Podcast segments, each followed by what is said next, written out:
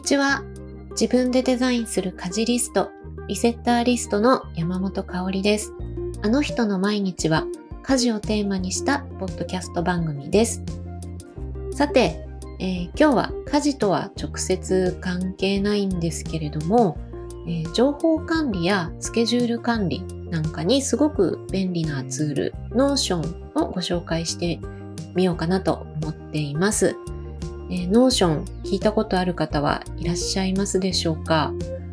えー、まだね、使い始めたのが私も年末年始からなので、こう使いこなしてますみたいなレベルでは全然ないんですけれども、えー、それでもね、えっと、Notion が思ってた以上に使いやすいツールだなっていう風に感じてるので、えー、今日はちょっとお話ししてみようかなと思っています。えー、皆さんは普段デジタルデータはどんな風に管理されてますでしょうか、えー、まあね、今いろんなサービスがあるので、本当いろいろかなと思うんですけども、えー、私はこれまで主に、えっと、 Dropbox とか、エバーノートとか、トレロ、あとは iCloud、で、Google ドライブの5つがメインかなと思います。で、他にも iPhone にね、デフォルトで入っているカレンダーだったり、メモなんかも活用しています。で、あの、これらの中で、エバーノートはもう10年くらい使ってきてるんですけれども、なんかこう、使い始めた頃のような、なんか、わあこれすごい便利、使いやすい、みたいな感じが徐々にちょっと薄れてきているのを感じてで最近も結構ねアップデートたくさんあのあったと思うんですけどもなんかどうもこう UI 的にこう見た目的にも使いづらさがちょっとなんかあってちょっとなんかストレスだなっていうのを感じてきてたんですよね。でそんなところに、えっと、Notion の存在を知ってえ、使い始めてみたという感じです。それで、えー、今のところ、えーとね、正式には Notion はまだ英語版しかリリースされてないみたいなんですけどもさっきねちょっと調べてみたら公式ヘルプ日本語版みたいなねページができてましたので、えっと、概要欄にリンクを貼っておきますね一応でもえー、使ってみるとわかるんですけれども、 Notion のいいところって、やっぱりこう自由度がすごく高い上に操作がしやすくて、で、デザインもすごいシンプルなので、ストレスが少ないところかなと思ってます。で、仕組みがそんなに複雑ではない。まあ、あの、もっとあの複雑にしようと思えばいくらでもできるような感じではあるんですけどもあのシンプルに使うことも可能なので英語版でもさほどストレスなく感覚的に動かせるんじゃないかなと思います。で、えー、私は年末年始にこれまで使ってきた Evernote で管理してきた情報をひとまず Notion に移してで不便がなければそのまま Notion に乗り換えてもいいかなと思って試してみたんですけども、で、今3月で、うん、で、結局全部情報を移して、 Notion 1本でちょっとやってみようということで切り替えました。私が、えー、 Notion で管理しているものをちょっとご紹介してみようかなと思うんですけども、まずは、えーと、仕事とは別の私の個人的な情報として管理しているものはどんなものがあるかというと、えっ、ー、と、視聴リスト、あの、映画だったり、 Netflix とか、アマゾンプライムとか、皆さんそういうのって記録に残したりしてますか？ログを取るというか。ね、あの、私は今まであんまりしてなかったんですけど、去年、一昨年くらいからちょっと手帳の最後の方にね、あの、タイトルとかだけこ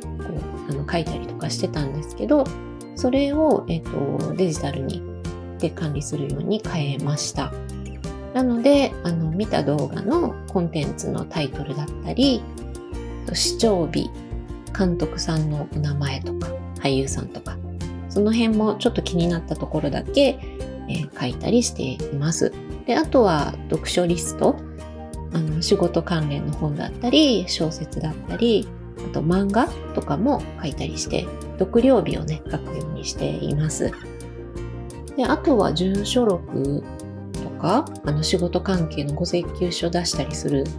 えっと、住所だったり、あとお友達とか家族とかの住所録にも使ってます。で、今ね、きちんとこう、整理がついてるのはこの程度なんですけど、えっと、過去にね、えっと、エバーノートの方では、娘のお弁当の記録とか、えっと、レシピのまとめとか、えー、あとね、贈り物もあのまとめとくとすごい便利ですよ。えっと、イベントごとの時のプレゼントだったり、お年玉の金額とか、あと入学祝い誰にどのくらいあの送ったとか、で、誕生日プレゼントとクリスマスプレゼントには何を送ったとか、何をもらったとか、そういうのもね、えっと、家族間のことなのでまとめておくと、えっと、便利です。このあたりは、ね、家事を楽にすることにもつながるのかなと思ったりしています。で、あとあの仕事の情報として私が管理しているものは、えー、リセッターリスト関係のメルマガだったり、インスタだったり、あとブログとか、ポッドキャストとかの、えーと、テーマ管理と記事、あと受講生さんとのやり取りをまとめておいたり、講座の企画を練ったりとか、そういう時にも使っています。で、えっ、ー、と、テーマ管理については、これまで Trello サービスをずっと愛用してきたんですけども、あの、 Notion でもほぼ同じような形式での管理が、えっとね、ボードビューっていう形で、え、再現できるので、すごく便利に使っています。あとは仕事のスケジュール管理についてですね。これまであの Apple のカレンダーにまず、えっと、フィックスした予定とかはこう書き入れてでそれをこう紙の手帳に、えー、つどつど写して週の始まりとかに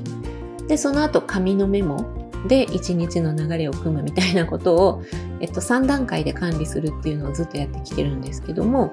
この紙の手帳の部分この真ん中の部分を、えー、 Notion に差し替えたんですけどこれがすごくいい感じで、えー、今のところ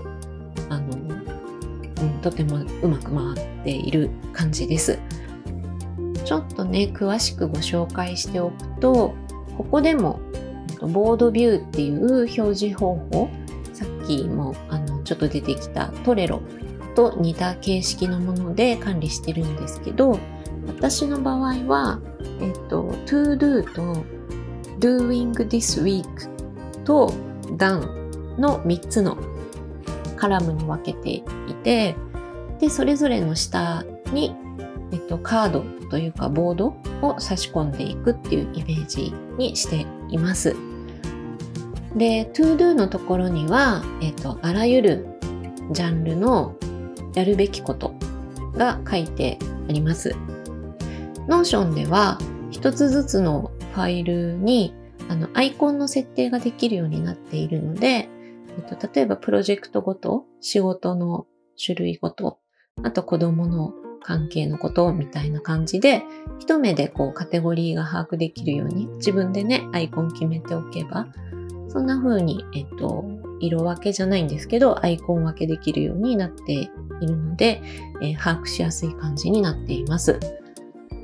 で、あの、私の場合は週の初めに今週やるべきことを、その to do のカラムから doing this week っていうところに、えっ、ー、と、移動して、そこから毎朝、えー、その日にやらなきゃいけないことを今度紙のメモに書き出して手書きでね。で、あの作業時間をそれぞれ見積もって順番を決めてで取り掛かって終わったら赤ペンで消していくみたいな流れで使っています。で、あの1日の終わりに Doing this week から終わったものを Done のカラムに移しています。えー、段の中にはまた1ヶ月後にリピートがあるものだったり、あと返事待ちしてるものとかをストックしています。で、置いておく必要がないものに関してはもうそちらに移動せずそのまま削除して、えーと、管理しています。で、あの、毎日ね、やることはやっぱり私は紙のメモが好きなんですけども、えっと、手帳で管理していた部分が Notion に置き換わったことですごくあのスムーズになりました。で、あの、このページを作っておくと何がいいかっていうと、あの、今日やんなきゃいけないことも、長期的なスパンで取り組みたいと思ってることも、で、仕事のことも、プライベートであのやりたいなと思ってることとかも忘れることなく全部同じページで一覧で見れるので、なんかそういえば前にそんなこと考えてたな、みたいな感じで忘れちゃうことが起こりづらいんですよね。なので、えっと、今はそんな風にして仕事のスケジュール管理にも、えっと、 Notion を使っています。あと、最近は Twitter の、えっと、プロフィールリンクの先も Notion で作って公開設定にしてみました。あの、今まではね、 Linktree とかを使ってたんですけども、私は活動内容がすごく、あの、バラバラというか、いろんなことをやってたりするので、えー、 Notion の方が自由度が高くて、自己紹介しやすいかなと思って、えっ、と、そういうふうに試しているところです。まだね、ちょっとしか書けてないので、えー、ちょっとずつ手を入れて、えー、書ききれてないことも、えー、随時紹介していきたいなと思っているところです。えー、私の Notion の使い方はこんな感じなんですけれども、あの、自由度のね、本当に高いサービスなので、興味を持たれた方はぜひリンク先から調べてみてください。ということで、今回のあの人の毎日はここまでとなります。匿名でご利用いただけるお便りフォームを概要欄にご用意しています。感想、質問などお声を届けていただけるととても嬉しいので、ぜひよろしくお願いします。えハッシュタグ、あの人の毎日でも、えー、感想や質問などいただけたら嬉しいです。リセッターリストでは毎週土曜日にお届けする山本香里からの家事に役立つメールマガジンも無料で楽しんでいただけます。ご興味がある方は概要欄のリンクからぜひご登録ください。それではまた次回お会いしましょう。山本香里がお届けしました。